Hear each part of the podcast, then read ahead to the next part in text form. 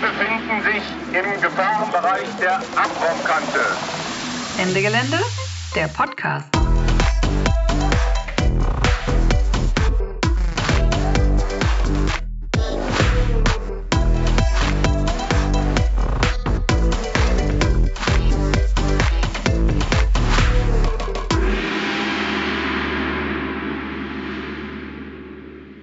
Herzlich willkommen zu einer neuen Folge des Ende Gelände Podcasts. Ich bin Lumi und ich nehme heute den Podcast auf mit Markus. Möchtest du noch ein bisschen was zu dir erzählen? Ich bin äh, auch politisch aktiv in der Klimabewegung und äh, letzte Zeit beschäftigt mich vor allem Rojava, weil ich mich sowohl in meinem Studium damit beschäftige, als auch der äh, Angriffskrieg der Türkei, über den wir später auch noch was hören, mich sehr damit beschäftigt hat. Das ist eine sehr gute Überleitung schon zu unserem Thema. Das Thema ist nämlich heute Rojava. Wir sind auch ein bisschen aufgeregt, denn wir haben heute eine Live-Schaltung nach Nordsyrien, nach Rojava. Und am anderen Ende der Leitung äh, haben wir zwei Menschen, die eben genau jetzt da sind. Mögt ihr euch auch einmal vorstellen? Wer seid ihr? Wo seid ihr? Und was macht ihr da gerade? Hallo, ich bin Abashin. Und äh, ich bin Heval Bauer. Ähm, wir sind gerade in Derek, in der internationalistischen Kommune. Ähm, genau, ich bin seit letztem Jahr Oktober hier. Ich bin jetzt seit einem knappen Jahr bei Makroshava Green Again und wollte dann eben letztes Jahr im Herbst hierher kommen, um mich vor Ort an den ökologischen Arbeiten zu beteiligen und von der Revolution zu lernen. Und genau, als ich dann auf dem Weg hierher war, hat die Türkei dann den Angriffskrieg auf Rojava gestartet. Und ich habe mich dann aber trotzdem entschieden, hierher zu kommen und Teil vom zivilen Widerstand zu sein. Ich weiß nicht, vielleicht klingt das erstmal ein bisschen verrückt, dass ich kommen wollte, um Bäume zu pflanzen und zu lernen, wie wir in Deutschland zum revolutionären Prozess in Gang bringen können. Und ich dann aber in ein Kriegsgebiet gegangen bin. Aber genau, für mich ist das gar nicht so verrückt, weil ich war mir halt vorher schon bewusst, wo ich hingehe. Also die Angriffsdrohungen gab es schon lange. Genau, und hier bin ich jetzt seitdem eben in den Medienarbeiten für die internationalistische Kommune. Ähm, wir versuchen mit den Arbeiten eben den Widerstand in Rojava sichtbar zu machen. Seit Anfang des Jahres können wir auch endlich wieder so ein bisschen Sachen für Make Greener gern machen. Also wir hatten jetzt auch schon verschiedene Treffen mit Ökologiekomitees, mit dem Agriculture Komitee von Kamischlo. Wollen so eben so ein bisschen lernen, wie die lokalen Strukturen hier arbeiten. Und macht ihr da beide das Gleiche? Ähm, ich bin noch nicht ganz so lange hier. Ich bin äh, erst seit Mitte Dezember hier. Genau, ich war vorher auch Teil der Kampagne in Deutschland äh, seit Sommer letzten Jahres. Genau, und ähm, wir hatten eine Delegationsreise geplant äh, für Oktober letzten Jahres, was natürlich äh, unpraktischerweise genau auf den Ausbruch des Krieges äh, gefallen ist. Ich habe mich dann letztendlich aber dennoch entschieden herzukommen ähm, weil ich mich letztendlich ja erstmal grundsätzlich als Internationalist sehe und als Internationalist möchte ich halt Teil dieser internationalistischen Revolution sein, weil mich einfach schon seit äh, einiger Zeit diese Revolution äh, sehr inspiriert hat. Ähm, sie hat mir viel, viel neue Hoffnung gegeben auch und eine neue Perspektive, ähm, weswegen ich halt auch gesagt habe, okay, es ist zwar Krieg, aber ich möchte trotzdem hierher gehen ich möchte das sehen, ich möchte das äh, fühlen, wie es hier ist. Und ich möchte halt auch viel von hier lernen und das dann auch wieder mit, mitbringen nach Deutschland und um halt später auch die Kämpfe in Deutschland weiter vorantreiben zu können mit den Erfahrungen, die ich hier mache und die Erfahrungen, die auch hier schon gemacht wurden. Und könnt ihr vielleicht, also ihr habt jetzt ja schon ganz viel erzählt, dass euch das bewegt, aber was ist Rojava eigentlich? Und ähm, genau, also könnt ihr das einmal erklären für Leute, die noch nie davon gehört haben? Rojava bedeutet auf Kurdisch Westen und das ist eben der westlichste Teil Kurdistans im heutigen Syrien. Ähm, Kurdistan ist eben in vier Teile gespalten. Also Nordkurdistan ist im Südosten der Türkei, Ostkurdistan ist im Westen des Irans, Südkurdistan im Nordirak und Westkurdistan und damit Rojava ist eben im Norden Syriens. Und genau ist eben die Bezeichnung für die Region entlang der türkisch-syrischen Grenze. Ähm, es ist eine de facto autonome Region, die ihre Autonomie nach 2012 erhielt, als der Frühling der Völker, also der sogenannte arabische Frühling stattfand. Mm, genau, und das politische System oder die Ideologie der Rojava-Revolution ist der demokratische Konföderalismus. Und genau, der basiert eben auf dezentraler radikaler Demokratie Ökologie und Frauenbefreiung. Rojava hat eben vor allem internationale Aufmerksamkeit bekommen wegen der entscheidenden Rolle, die die JPG, also die Volksverteidigungseinheiten, und die Jepische, die autonomen Frauenverteidigungseinheiten, im Kampf gegen den Daesh, den Islamischen Staat, gespielt haben. Und genau, die Jepige und die Jepische hatten zwar Unterstützung aus der Luft von der internationalen Koalition, aber sie waren eben die einzigen Kräfte, die am Boden Daesh bekämpft haben und so Meter für Meter, Stadt für Stadt die Region befreit haben. Und genau, erst im Frühling letzten Jahres haben sie Daesh dann eben militärisch besiegt. Und ja, die Revolution, die von Rojava ausging, ist mittlerweile eben auch viel größer und diverser geworden. Also die selbstverwalteten Strukturen, die aufgebaut wurden, die sollen eben nicht nur KurdInnen einschließen, sondern eben alle Menschen, die hier leben. Also zum Beispiel auch AraberInnen, AssyrerInnen oder EsidInnen. Und deswegen gibt es neben dem kurdischen Namen Rojava eben auch die Bezeichnung Nordsyrische Föderation für das Gebiet.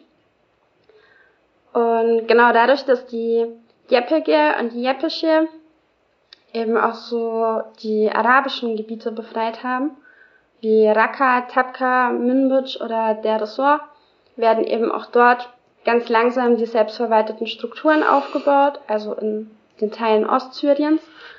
Genau, und zusammen mit Nordsyrien bildet sich dann eben die demokratische Selbstverwaltung Nordostsyriens. Und eigentlich immer, wenn von Rojava geredet wird, ist damit eben auch das große Ganze, also die demokratische Selbstverwaltung Nordostsyriens gemeint.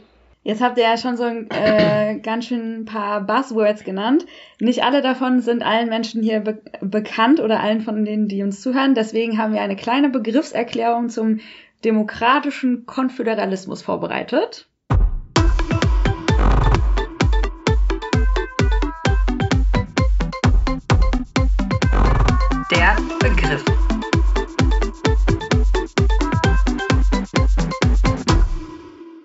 Demokratische Konföderalismus ist das Gesellschaftssystem Rojavas.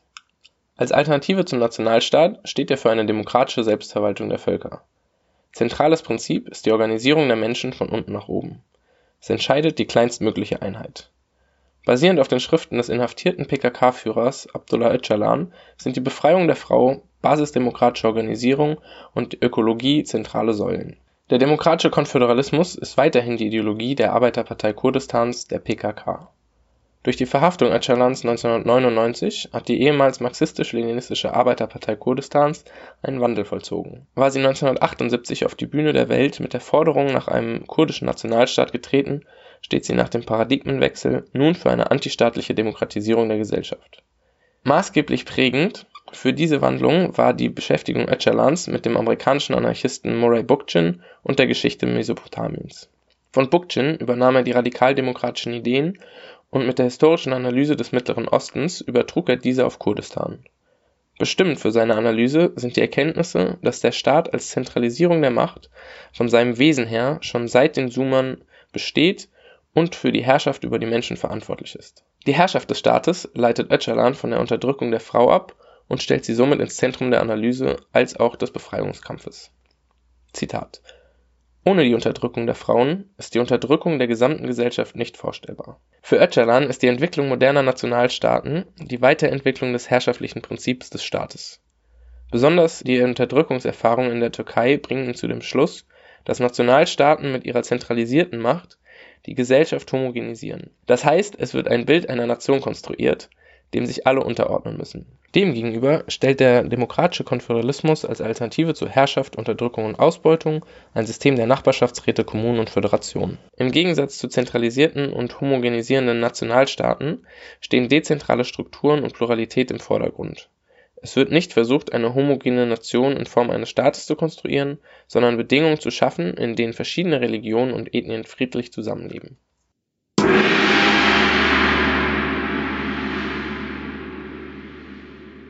Können wir einmal kurz Pause machen? Es hat nämlich bei uns geklingelt und ich glaube, ich muss die Tür kurz öffnen. Ja, sorry, das ist alles ein bisschen chaotisch hier bei uns gerade. Das ist halt mit dem kommunalen Leben nicht so einfach. Wir haben gesagt, wir brauchen heute den Raum für uns alleine. Bin mal gespannt, wie lange das funktioniert. Bis irgendwer reinkommt nachher.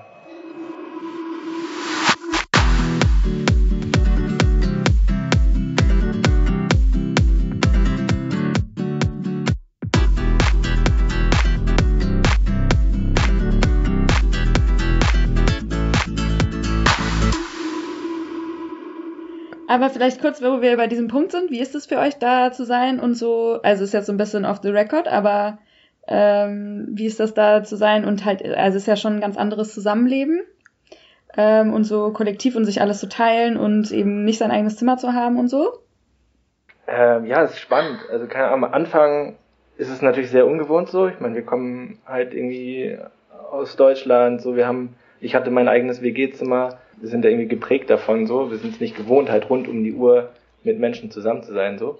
Und die erste Zeit war es halt auch nicht ganz so einfach äh, oder einfach ungewohnt, neu. Aber schon nach kurzer Zeit eigentlich lernt man es halt zu schätzen. Es, halt, es ist halt auch ein Gewinn. So, ne? man, man ist halt nie alleine. So, man macht alles gemeinsam, man unterstützt sich gemeinsam. Das gibt halt total viel Halt, das gibt total viel Kraft. So, man, man ist halt nicht alleine, man ist halt ein Kollektiv. So, man entwickelt viel, viel mehr Kraft auch dadurch. So. Ja, ich fand es am Anfang teilweise auch ein bisschen schwer. Ähm, ich habe mich aber schnell daran gewöhnt.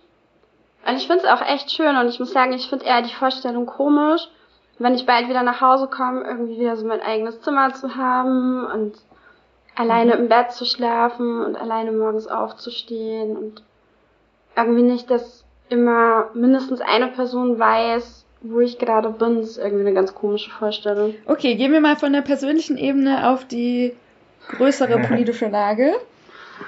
Ja. genau, ihr hattet ja eben äh, schon oft erwähnt den türkischen Angriffskrieg, der ja auch eure persönliche Planung beeinflusst mhm. hat.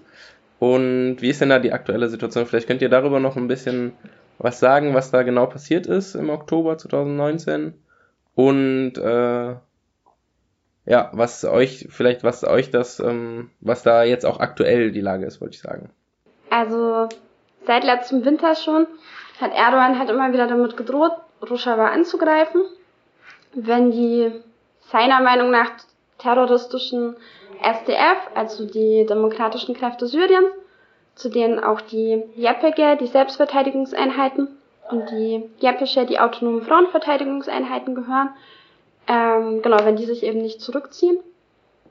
Und die Angriffsdrohungen waren dann eben letztes Jahr im Winter, also November, Dezember 2018 sehr stark. Und genau, dann wurden die Drohungen letzten Sommer eben wieder stärker. Und nachdem Trump dann im August erklärt hat, dass Daesh, also der IS, bekämpft ist und die USA sich aus Syrien zurückziehen wird, hat Erdogan dann eben seine Chance gesehen anzugreifen. Und genau, es gab dann noch so ein Abkommen zur Grenzsicherheit zwischen der Selbstverwaltung Nordostsyriens und der internationalen Anti-IS-Koalition und der Türkei. Und der Inhalt des Abkommens war eben, dass sich die SDF, die Demokratischen Kräfte Syriens, dass die sich fünf Kilometer von der Grenze zurückziehen sollen. Und genau, es fanden dann auch gemeinsame Patrouillen von der Türkei und der UN statt, um den Rückzug zu überprüfen. Aber Erdogan hat eben gesagt, er sei vom Rückzug nicht überzeugt und hat das dann als Vorwand genommen, um anzugreifen. Und genau am 9. Oktober hat dann eben die Türkei ihren lange angekündigten Angriffskrieg gegen die be befreiten Gebiete Nordostsyriens begonnen. Und in den ersten Tagen fanden eben Angriffe entlang der gesamten Grenzlinie statt. Also Luftangriffe mit Fliegerbomben und Drohnen, aber auch Bodenangriffe mit Artillerie. Die türkische Armee hat gemeinsam mit dschihadistischen Banden angegriffen. Also die Angriffe haben zwar entlang der gesamten Grenze stattgefunden, aber der Vorstoß hat sich von Anfang an auf die Gebiete in der Umgebung der beiden Städte Serkanir und Girespi konzentriert. Also das Gebiet von Serkanir bis Girespi ist so ziemlich in der Mitte Rojavas, so zwischen Kobane und Kamischlo. Und der Plan von Erdogan war eben, eine Schneise in Rojava zu schlagen. Genau, vielleicht noch kurz zu den Angriffen. Also es wurden halt ganz bewusst ZivilistInnen angegriffen, um sie zur Flucht zu zwingen. Ähm, es wurden unzählige Menschen massakriert, verletzt und verstümmelt. Die türkische Armee hat in Serkanir auch weiße Phosphorbomben eingesetzt, was auch erst letzte Woche durch ein Schweizer Labor endlich nachgewiesen werden konnte. Also weißer Phosphor sind ähm, verbotene Kampfstoffe. Genau, und sie haben halt nicht nur Menschen, sondern ganz bewusst auch die Lebensgrundlage der Menschen angegriffen. Es wurden immer wieder Krankenhäuser bombardiert, Kornspeicher, Elektrizitätswerke, Wasseraufbereitungsanlagen, Staudämme. Es gab ein massives Trinkwasserproblem in Hesseke, weil von Kriegsbeginn bis Ende des Jahres 450.000 Menschen keinen Zugang zu Trinkwasser hatten. Also genau, die Türkei hat eben in den ersten Kriegstagen schon so eine Trinkwasseraufbereitungsanlage bombardiert, von der 450.000 Menschen abhängig sind. Und genau die Strategie, die Menschen so zur Flucht zu zwingen, die ging natürlich teilweise auf, aber ein großer Teil der Bevölkerung Rojavas ist halt nicht gegangen, sondern hat einen sehr starken Widerstand geleistet und auch die demokratischen Kräfte Syriens haben einen sehr starken Widerstand geleistet. Genau, dieser gemeinsame Widerstand der Bevölkerung Rojavas und der Selbstverteidigungskräfte, der hat dann auch den Vormarsch der Besatzungsarmee in Stocken gebracht, weil Erdogan damit halt nicht gerechnet hat, dass so viel Widerstand geleistet wird. Und genau, es gab halt nicht nur in Rojava einen großen Widerstand, sondern auch weltweit. Also genau, es gab sehr viele internationale Proteste und dadurch sahen sich dann eben auch die europäischen Staaten, so unter dem Druck der eigenen Bevölkerung, ähm, gezwungen, sich zu positionieren. Das haben sie dann auch gemacht, allerdings nur mit Worten, haben den türkischen Einmarsch aufs Schärfste verurteilt. Genau, aber dabei blieb es dann eben, weil die eigenen wirtschaftlichen Interessen eben so ein Handels- oder Waffenembargo entgegenstanden. Genau, und es war halt einfach nur so ein bisschen leere Worte, um die kritische Öffentlichkeit zu beschwichtigen. Also, du hast ja eben was gesagt über die äh, internationale Reaktion, dass die auch kritisch ausfiel und auch ähm, zum Beispiel der wissenschaftliche Dienst der Bundesregierung gesagt hat, dass das ein völkerrechtswidriger Angriff war. Und gleichzeitig exportiert Deutschland ja Waffen in die Türkei. Genau, was ist das so? Was ist das nicht total zwiespältig und so? Was sagt ihr dazu? Was hat das für ein, was macht das für einen Eindruck auf die Leute vor Ort vielleicht? Was hat das für eine Bedeutung, diese deutschen Waffenexporte? Ja, ich meine, da kann man natürlich allgemein sagen, dass äh, Deutschland schon, schon seit vielen Jahren die Türkei mit Waffen unterstützt. Die Türkei ist einer der größten Abnehmer deutscher Waffen, soweit ich weiß. Und ich glaube, 2019 äh, wurde wieder der bisherige Rekord gebrochen äh, an Waffenlieferungen in die Türkei. Das sind verschiedene Sachen, äh, hauptsächlich halt Marinesysteme, soweit ich weiß, aber eben auch, wie du schon gesagt hast, die Leopard 2 Panzer zum Beispiel. Und die haben natürlich einen direkten, die spielen eine direkte Rolle hier so. Die konnte man zum Beispiel schon bei der Invasion in Afrin damals sehen. 2018 äh, hat die Türkei Afrin angegriffen und auch erobert. Und dort wurden deutsche Leopard 2 Panzer von Dschihadisten eingesetzt. So, das, die Bilder habe ich noch im Kopf so. Und auch jetzt, bei der letzten Invasion, ähm, gab es wieder Videos von, von bekannten Dschihadisten, die in deutschen Leopard 2 Panzern sitzen und damit halt in, in Sirikania einmarschieren. Das hat halt schon, spielt natürlich eine große Rolle. Das sind, das sind krasse Waffen, diese Panzer. Und dagegen muss man sich erstmal verteidigen. Ich meine, letztendlich hat es halt auch politisch einfach einen großen Einfluss. Wenn die Türkei einer der größten Abnehmer deutscher Waffen ist, dann hat natürlich auch Deutschland nicht so das große Interesse daran, zum Beispiel ein Waffenembargo auszusprechen. So wie es ja auch zum Anfang der Invasion dann schnell aufkam. Es war viel Empörung über den Krieg, er wurde ja auch zu Recht als völkerrechtswidrig eingestuft und es wurde ja laut die Forderung nach einem Waffenembargo. Und letztendlich hat Deutschland auf, auf internationaler Ebene, auf europäischer Ebene das verhindert. Also ist da durchaus aktiver Akteur in diesem Angriffskrieg der Türkei in Syrien hier. Und wie ist jetzt gerade die Lage? Also du hast jetzt gerade über äh, letztes Jahr gesprochen, aber seitdem sind ja schon wieder einige Monate vergangen. Ähm, genau, seitdem ist einige Zeit vergangen. Also es gab ja dann noch dieses ähm, Abkommen, dass es einen sogenannten Waffenstillstand geben soll, der nicht existiert, weil die Angriffe weitergehen, also sowohl aus der Luft als auch vom Boden. Genau, und jetzt seit einigen Tagen gibt es eben auch wieder ganz konkrete Anzeichen, dass die Türkei wieder bald groß angreifen könnte. Also Erdogan hat im Fernsehen wieder offen mit Angriffen gedroht und es wird auch wieder Kriegsgerät und islamistische Söldner an der Grenze zusammengezogen. Also vor allem bei Kobane, aber eben auch bei Turbusbi und Chilacha, was auch ganz in der Nähe von uns gerade ist. Genau, auch hier in Derdek hatten wir eben am Wochenende das erste Mal seit langem wieder Drohnen am Himmel und konnten auch die Kriegsflugzeuge hören. Und genau, es deutet eben alles darauf hin, dass der Krieg bald wieder ganz groß losgeht. Wir wissen nicht wann, wir wissen nur, dass es irgendwann wieder passieren wird. Die aktuelle Lage ist also immer noch angespannt, aber nichtsdestotrotz ist ja Roger war ein äh, Projekt, was irgendwie einzigartig ist und also zumindest momentan irgendwie strahlt. Und uns interessiert natürlich auch, wie das entstanden ist. Also was hat's da, was hat da hingeführt? Sowas fällt ja nicht vom Himmel. Und vielleicht könnt ihr ein bisschen über die Geschichte ähm, da erzählen. Hat das irgendwas, also was waren da für Grundlagen da? Wie, was waren da für Leute, die das ähm, vorangetrieben haben. Woher kommt diese Idee? Hat das gegebenenfalls was mit der Gesellschaftsstruktur in Kurdistan zu tun? Ähm, ja, also wie du ja schon gesagt hast, sowas fällt ja nicht einfach vom Himmel. Äh, das ist richtig. Ähm, letztendlich kann man halt sagen, dass die Revolution hier letztendlich schon auf, auf viele, viele Jahre des kurdischen Widerstands zurückzuführen ist. Ähm, denn die ursprüngliche Region Kurdistan, also das Land, in dem die Kurden gelebt haben, äh, wurde nach dem Ersten Weltkrieg und dem Untergang des Osmanischen Reiches in vier Teile geteilt. Und zwar befindet sich Kurdistan heute in den Staaten Iran, Irak, Syrien und der Türkei. Seitdem gab es halt viele, viele Aufstände der Kurden, was halt eher nationale Befreiungskämpfe waren. Und alle vier Staaten haben halt seit jeher halt immer wieder mit äh, brutaler Repression geantwortet die Aufstände immer wieder blutig niedergeschlagen, teilweise halt eben sehr so stark zerschlagen, dass viele Jahre lang auch nichts passiert ist mehr an Widerstand.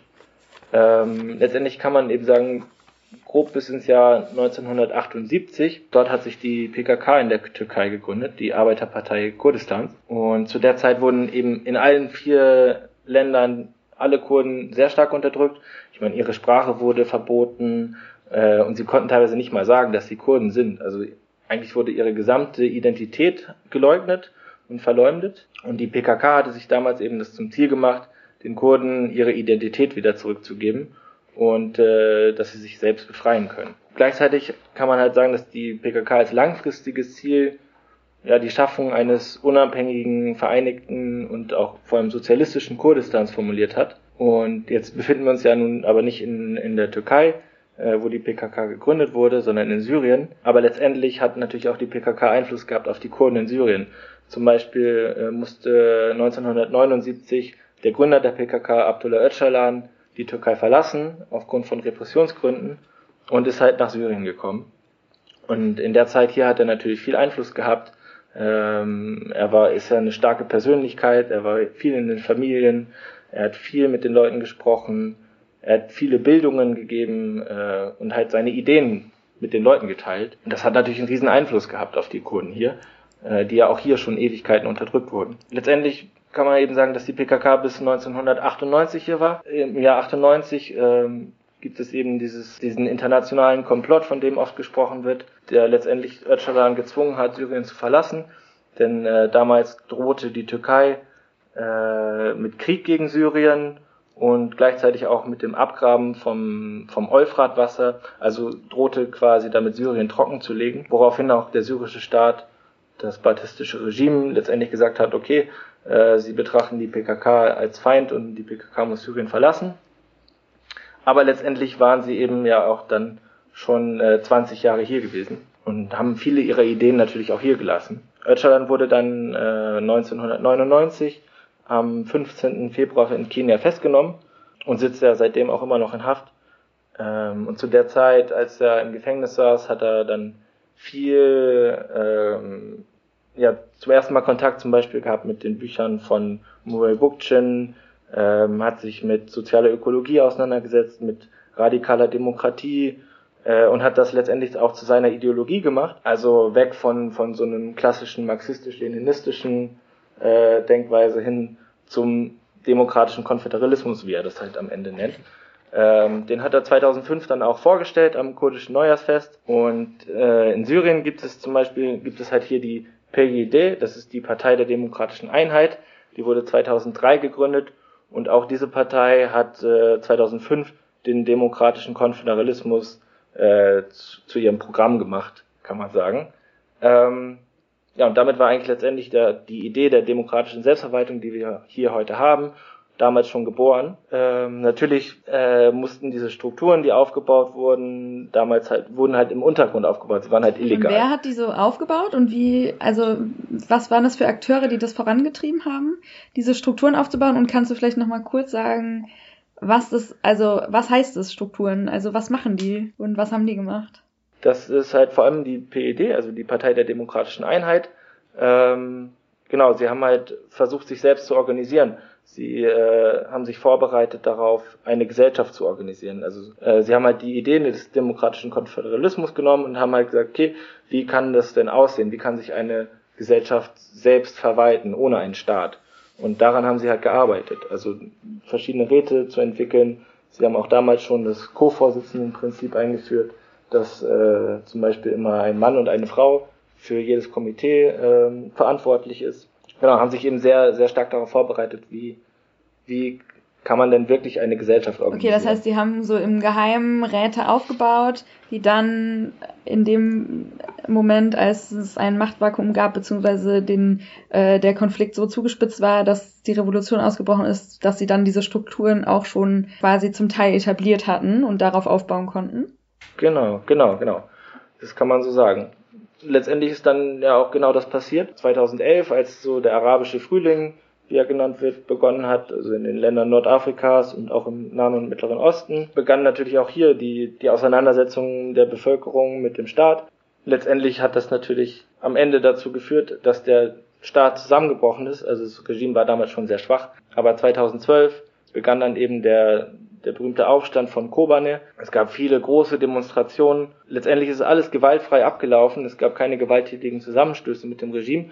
Das Regime war, wie gesagt, sehr schwach und ist letztendlich einfach gegangen und hat hat äh, alles hinterlassen. Daraufhin hat dann natürlich sofort die Bevölkerung die Stadt Kobane übernommen und von da an hat sich die Revolution über ganz Rojava, also über ganz Nordostsyrien ausgebreitet. Und wie schon gesagt, die Strukturen waren ja schon fertig. Sie waren halt vorher im Untergrund in der Illegalität, aber sie waren eigentlich fertig und konnten sofort halt anfangen ähm, zu funktionieren. Also sie haben sofort dieses Machtvakuum gefühlt. Kannst du vielleicht noch ein paar Beispiele für diese Strukturen nennen? Also Räte, da weiß nicht, kann sich vielleicht gar nicht jeder was äh, drunter vorstellen, sondern so ein bisschen konkreter, was die da gemacht haben. Also was so sind diese antistaatlichen oder nichtstaatlichen Strukturen? Ja, dazu kann ich vielleicht einfach grob sagen, worauf so der demokratische Konföderalismus basiert.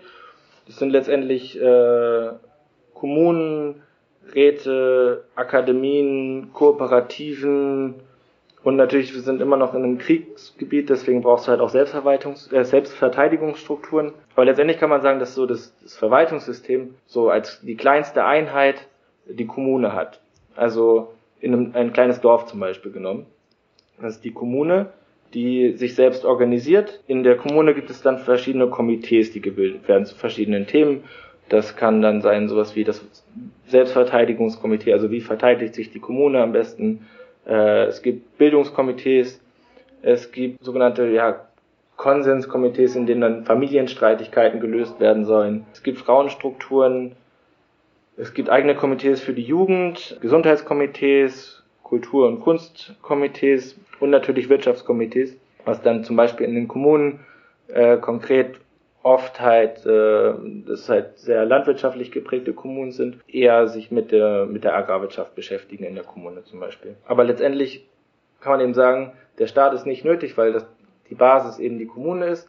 Es ist halt umgedreht. Es geht hier von unten nach oben. Die Kommune wählt dann ähm, ja äh, verantwortliche Person, zwei verantwortliche Personen, weil sie ja dieses Co-Vorsitzende im Prinzip haben, also ein Mann, eine Frau.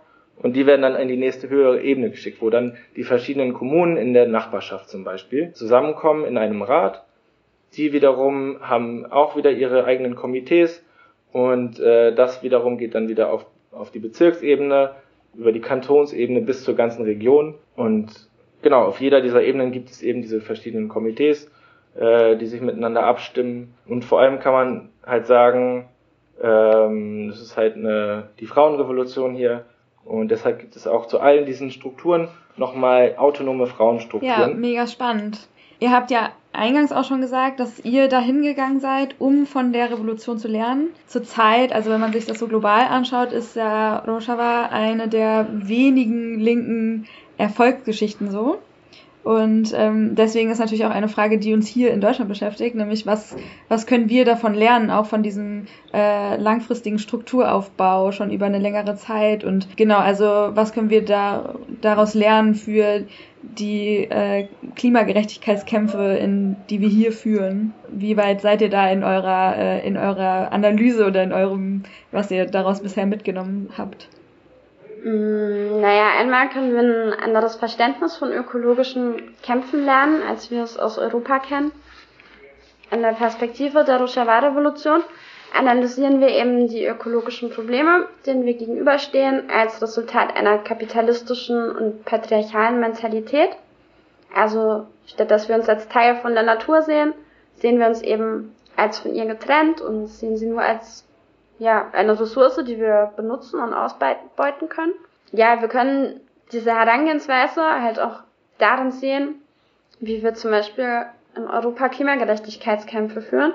Also, dass die Natur eben oft nur ja, als Zahlen gesehen wird. Also in dem Sinn, wie viele Jahre können wir noch überleben, wenn wir auf eine bestimmte Art und Weise leben, wenn wir vielleicht alle Kohlekraftwerke abschalten oder so genau, wir reden halt immer ganz viel von diesem System Change und dass es den braucht, aber ja, statt was eigenes aufzubauen, reagieren wir halt oft nur und machen nur Abwehrkämpfe und genau, ich will damit gar nicht sagen, dass es irgendwie nicht wichtig ist, Kohlekraftwerke zu blockieren oder auch ein Hambi zum Beispiel zu besetzen, um was gegen die Abholzung des Waldes zu machen. Aber es sollte halt nicht das Einzige sein, was wir machen, weil wir so eben nur ähm, im bestehenden System kämpfen, ohne es zu verändern. Genau, und das andere Problem, was ich da halt irgendwie in Europa sehe, ist, dass wir halt unsere Kämpfe nicht verbinden. Ich kenne das halt irgendwie so, dass alle politischen Gruppen nur zu einem Thema arbeiten. Also zum Beispiel Antifaschismus, Antirassismus, Feminismus, Klimagerechtigkeit und ich weiß nicht, die meisten wissen eigentlich, dass es ein gemeinsames Problem gibt, einen gemeinsamen Feind, nämlich das kapitalistische patriarchale System. Aber trotzdem kämpfen so alle getrennt voneinander und nebeneinander her. Ich sehe, dass sich da so langsam was tut. Ich meine, euer Podcast ist ja auch so voll das gute Beispiel dafür, aber es muss halt noch viel, viel mehr werden. Und wenn wir die Rojava-Revolution anschauen, dann können wir halt sehen, dass dort die verschiedenen Kämpfe miteinander verbunden werden. Also, dass es eben nicht nur ein Kampf für Demokratie ist, sondern dass die Rojava-Revolution halt auch auf Frauenbefreiung und auf Ökologie und ethnischer und religiöser Vielfalt basiert. Und genau, wir können das bestehende System halt einfach nur verändern, wenn wir ähm, das Problem als Ganzes angehen und nicht nur Teile, weil sonst werden wir halt nicht erfolgreich sein. Ich finde es total spannend, was du sagst, weil wir haben ja tatsächlich, also in der Klimabewegung total so eine Diskrepanz irgendwie zwischen den Leuten, die wir mobilisieren. Und also unter dem Motto bei Ende Gelände zum Beispiel, da kommen ja tausende Leute und die rufen auch alle System Change äh, statt Climate Change und es ist ja auch so eine, wird ja versucht, Kämpfe zu verbinden. Es gibt zum Beispiel in den Fingerkonzepten irgendwie ähm, feministische Finger, die oder Motto-Finger, es gab auch bei der letzten Aktion eins, was sich positiv auf Rojava bezogen hat. Also da gibt's ja schon so ein bisschen und trotzdem gibt es irgendwie, ja, kein, also ist alles trotzdem, wie ihr sagt, in irgendeinem Rahmen. Und ihr habt ja vorher auch über das, äh, über das Organizing von der PED gesprochen und über die Räte und wie die Alternativen aufgebaut wurden. Und mich würde es interessieren, ob ihr das irgendwie übertragbar seht in Deutschland. Also müssen wir jetzt auch alle Räte aufbauen oder was sind da die Übertragungsschwierigkeiten vielleicht oder was speziell, warum hat das in Rojava geklappt, kann das auch in Deutschland klappen? Ja, äh, spannend ich meine, da können wir natürlich viel von hier lernen, also eben was du meinst, die, die Rätesysteme und so. Das wird uns natürlich jetzt nicht von jetzt auf gleich gelingen. Dazu äh, müssen wir halt, wie ich ja vorhin im geschichtlichen Teil schon gesagt habe, irgendwie sehen, dass hier ja viele Jahre der Organisierung halt vorausgegangen sind. Das fehlt uns in Deutschland halt noch. Wir können jetzt ja nicht loslegen und einfach Rätesysteme aufbauen. Wir ähm, haben halt in Deutschland das Problem jetzt als, ich sag mal, als radikale Linke vor allem, dass wir uns halt in den letzten Jahren einfach stark von der Gesellschaft entfernt haben. Also wir sehen uns ja teilweise gar nicht mehr als Teil der Gesellschaft oder äh, ich kenne auch Leute, die sich sogar ja als als Gegner der Gesellschaft sehen. So, das das finde ich ist ein großes Problem, das wir im Moment haben. Ähm, und das müssen wir erstmal wieder schaffen, dass äh, dass dass wir lernen, dass wir eben alle Menschen in der Gesellschaft sammeln müssen für unsere Kämpfe. Wir müssen wir müssen ihnen unsere Ideen wieder schmackhaft machen. Wir dürfen uns eben nicht in unserer, ja, nennen wir es link, linke Blase irgendwie aufhalten, weil es irgendwie zu anstrengend ist, mit den Leuten in der Gesellschaft zu reden, weil sie eben nicht, nicht unsere Ideen genauso teilen, weil sie keine Ahnung, falsche Vorstellungen haben vom Leben, die wir nicht teilen, wofür sie, wir sie vielleicht verurteilen. Aber so dürfen wir halt nicht agieren, so werden wir halt äh, die Leute nicht für uns gewinnen. Wir müssen halt eben wieder lernen, mit den Leuten zu reden. Wir müssen äh, in die Familien gehen. Wir müssen all diese Arbeit machen, bevor wir halt konkret jetzt an, an sowas wie Räten oder sowas arbeiten können. Wobei, vielleicht funktioniert das ja auch ein bisschen parallel, ne? Also, dass man sowohl, dass man anfängt, Räte aufzubauen und gleichzeitig äh, auf andere Arten und Weisen äh, mit Menschen in Kontakt äh, zu treten, außer ihre Arbeitsplätze zu blockieren oder so. ähm, auch wenn ich, also ich finde das ja nicht schlecht, deren Arbeitsplätze zu blockieren, wenn ja. die halt zerstörerisch sind, aber was ich auch voll, also in der, in der Beschäftigung jetzt für den Podcast auch mit dem Thema, was mir so voll Hoffnung gemacht hat, war auch, dass ich so gemerkt habe, also wenn wir halt über dieses Klimathema losgelöst von allem anderen reden, dann kriegt es immer ganz schnell so eine Zeitdruckperspektive und so alles kann immer nur noch schlimmer werden und äh, wir also ne auch so Akteure wie Extinction Rebellion, die, das, das agiert ja auch ganz viel mit Angst. Und also ich meine, so Emotionen sind irgendwie stark, aber gleichzeitig, wenn wir uns irgendwie bewusst machen, was eigentlich an Gesellschaft, gesellschaftlicher Entwicklung auch möglich ist. Und ja, wir sägen gerade so ein bisschen an dem Ast, auf dem wir sitzen, indem wir irgendwie die ökologische Lebensgrundlage, äh, die der Weltbevölkerung zugrunde liegt, quasi so minimieren und zerstören. Aber gleichzeitig ist es ja nicht so, dass das, was wir haben, in den letzten Jahrhunderten irgendwie fair aufgeteilt gewesen wäre. Und wenn wir irgendwie so ein bisschen mehr diese Idee verbreiten können, oder nicht nur ein bisschen mehr, sondern so richtig diese Idee verbreiten können, dass selbst wenn der Kuchen kleiner wird, wenn wir ihn fair aufteilen, am Ende alle zufriedener und glücklicher sein können, dann ähm, finde ich, ist das so ein Teil der Idee aus Rojava, der mir auf jeden Fall so richtig, richtig viel gibt. So, ich weiß nicht, ob ihr das so teilen könnt. Ja, ich teile das auf jeden Fall, diesen Gedanken. Absolut. Weil das uns so viel Energie gibt, können wir auch äh, überlegen, wie wir von hier aus, wenn wir es uns nicht trauen oder nicht die Kapazitäten oder Möglichkeit haben, selber auch nach Rojava zu fahren, äh, was man denn in Deutschland machen kann. Ihr seid ja bei der, äh, bei der Kampagne Make Rojava Green Again äh, aktiv und die ist ja auch in Deutschland präsent zumindest.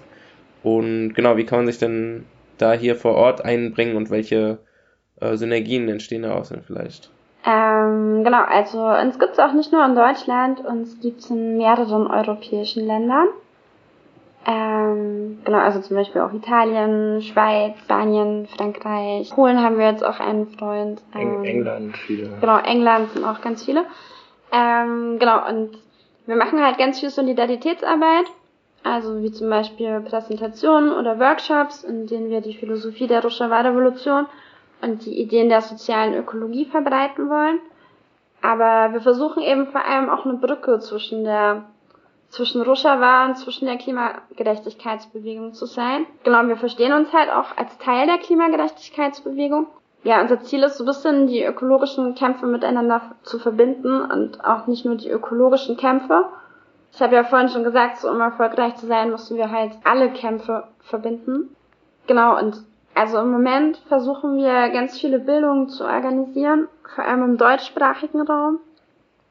Genau, Verbindungen zu anderen Gruppen aufzubauen, zu Klimagerechtigkeitsgruppen, aber auch zu antifaschistischen, feministischen, antirassistischen Gruppen. Genau, um uns gemeinsam zu bilden, zu diskutieren, uns gemeinsam zu organisieren, um dann so eine gemeinsame Stärke zu schaffen. Genau, und Menschen, die mitmachen wollen, also wir haben so ich glaube, alle zwei Monate ist das jetzt, haben wir so ein deutschlandweites Treffen, wo wir so ein bisschen diskutieren, was in nächster Zeit ansteht, wie wir uns bei verschiedenen Klimagerechtigkeitsaktionen auch einbringen können. Alle Vierteljahr oder so, bin ich mir jetzt nicht ganz sicher, haben wir ein europaweites Treffen. Ungefähr, ja. Genau, wo jetzt seit dem letzten Treffen eben auch immer Bildung mit drin sein soll. Ähm, genau, also so ein Bildungsschwerpunkt, dass wir uns dann irgendwie vier Tage treffen und die Hälfte Bildung ist und die Hälfte eher so ein bisschen über die Kampagne reden. Und genau, Menschen, die da mitmachen wollen, die können uns sehr gerne eine E-Mail-Adresse schreiben und dazu kommen. Wir freuen uns da auf jeden Fall. Dann verlinken wir die E-Mail-Adresse von Make Java äh, Green Again einfach auch nochmal. Ähm, aber ich habe noch eine Frage und zwar, ihr habt das jetzt schon mehrfach gesagt, dieses äh, Bildungen organisieren. Was bedeutet das? Ähm, also in der Rojava-Revolution oder insgesamt in der kurdischen Bewegung ist es halt so, ähm, dass sehr viel über Bildung läuft.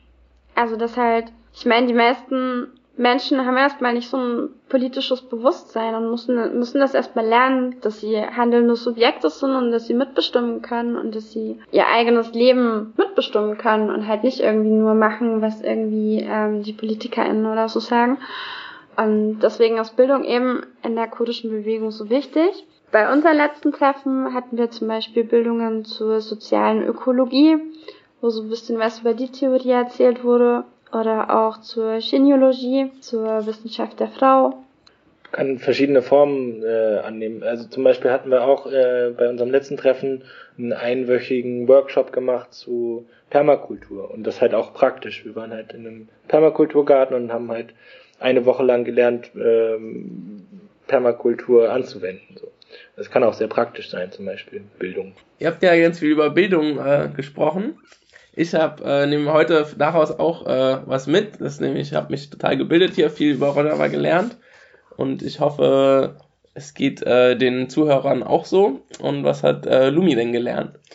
Ja, ich nehme das auch so ein bisschen mit. Also dieses ähm, nicht nur Aktionen und Blockieren als das zu sehen, worauf wir irgendwie unsere Energie einsetzen, sondern eben auch dieses Menschen mitnehmen, äh, also Ideen weitertragen und äh, Alternativen aufbauen und dafür irgendwie mehr Wertschätzung zu haben. Ich glaube, das fehlt uns manchmal so ein bisschen in der Klimagerechtigkeitsbewegung, weil wir schon zurzeit also das, was halt sichtbar ist, sind halt eben diese großen Aktionen oder also oder auch kleinere Aktionen, aber auf jeden Fall so, ich habe schon das Gefühl, es ist sehr aktionsorientiert und ähm, diese persönliche Entwicklung eben nicht nur auf so einer Konsumkritikebene, sondern auch auf eine Entwicklung im Bereich der Art und Weise, wie wir miteinander verbunden sind. Und das jetzt nicht nur auf so der Mikroebene von wie sind wir verbunden mit unseren Freundinnen, sondern auch wie mit unserer, mit unserem Stadtteil, mit unserer Stadt, wer trifft eigentlich die Entscheidungen und wie und dass das eigentlich ein, eben die, die größere und verbindendere Frage ist, ähm, so dass wir uns eben nicht nur mit CO2-Emissionen irgendwie ab, abrackern müssen und dagegen zu kämpfen. Schönes ja. Schlusswort.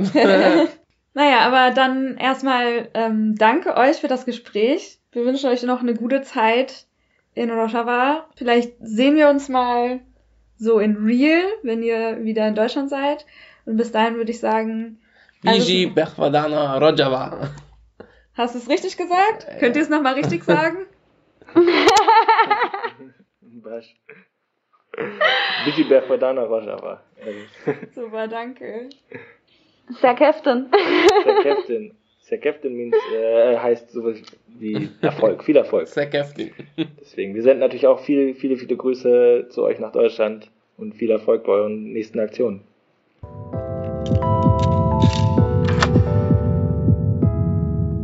Die Ereignisse in der Türkei und in Syrien und die staatlichen Beziehungen zwischen Deutschland und der Türkei haben auch Auswirkungen auf Kurdinnen in Deutschland und Menschen, die sich für die Rechte der Kurdinnen engagieren.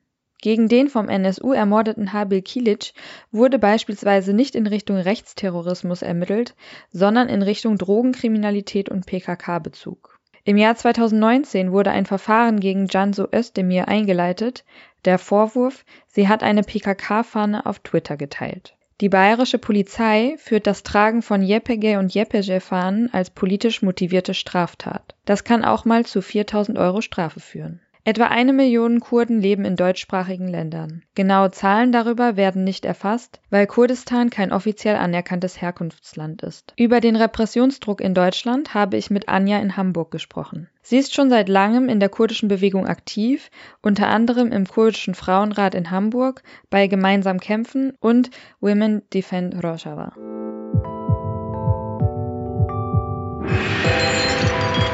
Intag Gittern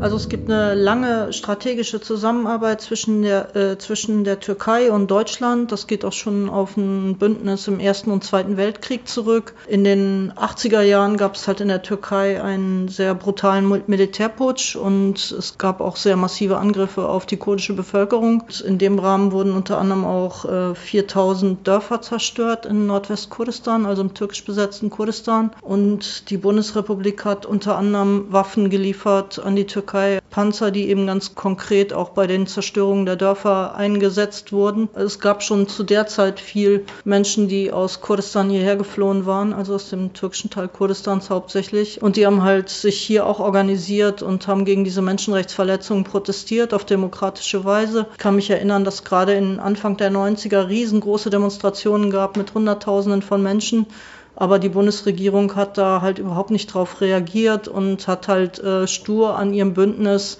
mit der Türkei festgehalten, obwohl die wirklich gröbste Menschenrechtsverletzungen, auch Folter in den Gefängnissen äh, durchgesetzt hat zu der Zeit. Daraufhin äh, haben die Kurdinnen auch teilweise Aktionen gemacht, wie zum Beispiel Autobahnbesetzungen, als Busse angehalten wurden, ähm, die zu Demonstrationen halt kontrolliert wurden und aufgehalten wurden. Ich kann mich auch erinnern, zwei junge Frauen, äh, Ronahi und Bedivan, die haben sich damals auf einer dieser Autobahnen verbrannt bei Mannheim Selbstverbrennung. Und all das äh, war unheimlich aufgeheizt. Die Menschen waren auch sehr verzweifelt über die Situation in der Heimat, die Dorfzerstörung. Ich war auch selbst dort, damals einmal dort in der Region. Diese ganzen, dann wurde halt alles wurde zu Terrorismus erklärt. Sogar, dass die beiden Frauen, die jungen Frauen sich selbst verbrannt hatten, wurde als Terrorismus dargestellt. Und in dem Rahmen wurde dann halt auch alle kurdischen Organisationen, die in irgendeiner Weise Bezug auf die PKK oder Öcalan genommen haben, 1993 am 27. November verboten. Ja, das war alles Anfang der 90er Jahre. Also es gab auch hier natürlich türkisch-faschistische Organisationen, die sogenannten Grauen Wölfe, die gibt es auch immer noch. Und es gab dort auch ähm, Auseinandersetzungen direkt zwischen den Faschisten und äh, kurdischen Organisationen. Und es gab auch teilweise Brandanschläge äh, von kurdischer Seite oder andere Anschläge gegen diese faschistischen Einrichtungen.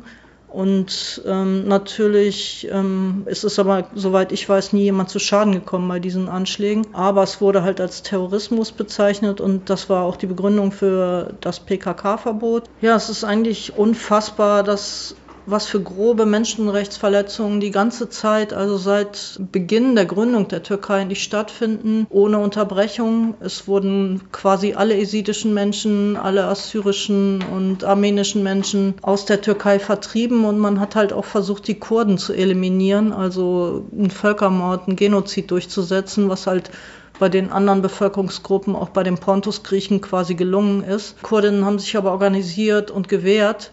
Und äh, obwohl all diese Verbrechen eigentlich permanent stattfinden, auch bis heute, hat die Bundesrepublik eigentlich immer weggeschaut bei all diesen Verbrechen und hat immer weiter Waffen geliefert, hat immer weiter auch, also zum Beispiel in Wahlkampfzeiten ist Frau Merkel hingefahren, hat Erdogan unterstützt. Also so, ist, man kann sagen, diese Unterstützung ist sehr direkt, obwohl, ja, also damals hab, hat es Anschläge von Seiten der kurdischen Bewegung oder von kurdischen Menschen gegeben auf faschistische türkische Einrichtungen, aber man hat das ja hinterher selbst auch verurteilt und hat gesagt, also wir lehnen das ab. Und wir entschuldigen uns sogar dafür, dass wir das hier gemacht haben. Aber das hat nicht dazu geführt, dass dieses Verbot kurdische Organisationen zurückgenommen wurde in Deutschland. Und Deutschland ist eigentlich das einzige Land in Europa, wo diese Organisationen verboten sind. Es hat auch Verfolgungen in anderen Ländern gegeben. Aber zum Beispiel äh, letzte Woche gab es ein Urteil in Belgien, halt, wo sagt, dieses PKK-Verbot oder die Durchsuchung kurdischer Institutionen in Belgien war unrechtmäßig. Und das ist eine Kriegspartei, also eine legitime Partei, die PKK, und ist keine ähm, Terrororganisation. Also gefühlt ist es meiner Meinung nach ähm, sehr heftig war die Repression natürlich nach 99, also nachdem Öcalan festgenommen wurde, verschleppt wurde. Also da, das war wirklich der schwärzeste Tag, kann man sagen, in der Geschichte des kurdischen Befreiungskampfes. Ähm, auch hier in Hamburg sind zum Beispiel tausende Menschen auf die Straße gegangen. Unter anderem wurde das SPD-Gebäude äh, besetzt. Das waren sehr krasse, weil die, die Menschen waren halt einfach total äh, empört und verzweifelt und sind auf die Straßen gegangen und haben auch wirklich alles auseinandergehauen. Äh, in ihrer Wut einfach, das war auch klar, dass Deutschland und auch andere Staaten ihre Finger damit drin hatten in dieser Entführung. Und Deutschland hat ja auch zum Beispiel nicht zugelassen, dass Öcalan nach Deutschland kommt und hier den Vorschlag für den Frieden macht, wie er es damals geplant hatte.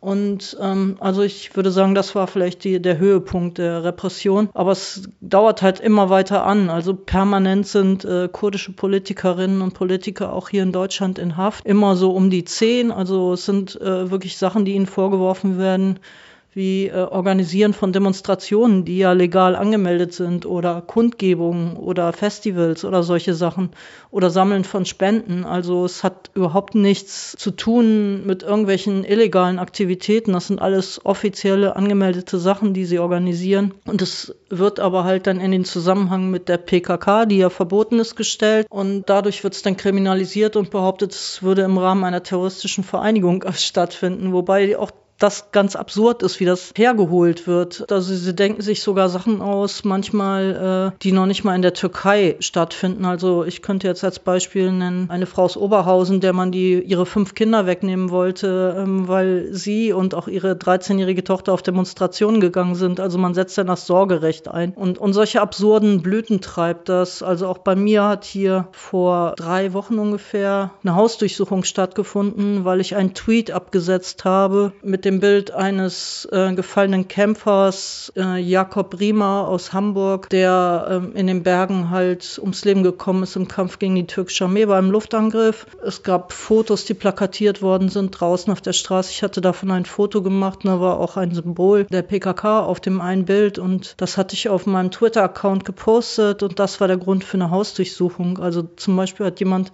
von der Mopo geschrieben, wieso, wir haben doch auch das Foto genauso veröffentlicht, was soll das irgendwie? Völlig willkürlich in meinen Augen, auch was da passiert. Ich persönlich bin jetzt vielleicht weniger davon betroffen. Also gerade letzte Woche ist ein kurdischer Genosse ums Leben gekommen, der hatte eine Herzattacke. Ich weiß nicht, wie oft die in seine Wohnung reingerannt sind und diese Wohnung wirklich kurz und klein geschlagen haben. Das haben sie bei mir nicht gemacht. Sie haben auch seinen 13, 13-jährigen Sohn zum Beispiel auf den Boden geschmissen und Handschellen angelegt und solche Sachen. Also bei mir äh, war das keineswegs so brutal, wie sie das halt bei kurdischen Genossinnen und Genossen machen machen. Das muss ich ganz klar sagen. Also natürlich ist das ätzend, wenn äh, morgens um sechs Polizei mit Stiefeln hier auf diesem Teppich steht und du hast noch irgendwie den Schlafanzug an und, und, und bist halt überrascht und dann nehmen sie halt dein Telefon mit und deinen Computer, wo ja deine persönlichsten äh, Informationen und, und Briefkontakte und sonst was sind. Also jede Menge Grundrechte werden mit einem Schlag eigentlich in die Tonne getreten. Also das Recht auf Unversehrtheit der Wohnung, Briefgeheimnis und so weiter. Das ist natürlich extrem, aber das, was kurdische Menschen hier mitmachen, äh, ist viel, viel extremer. Wenn ihr die kurdische Bewegung unterstützen wollt,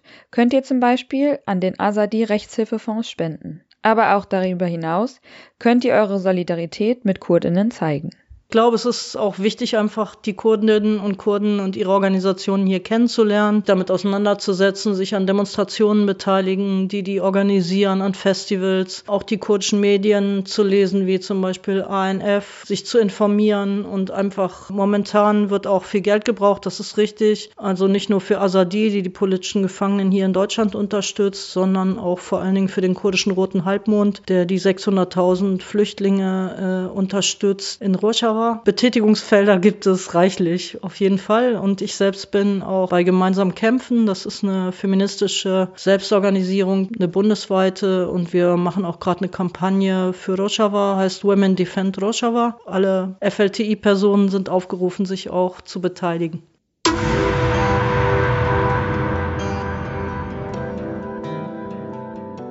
Wir hoffen, euch hat diese Folge gefallen und freuen uns wie immer, wenn ihr sie weiter verbreitet, liked, teilt oder euch darüber austauscht. Und natürlich freuen wir uns auch über Kritik, wie immer gern an podcast.ende-gelände.org. Bis zum nächsten Mal. Sie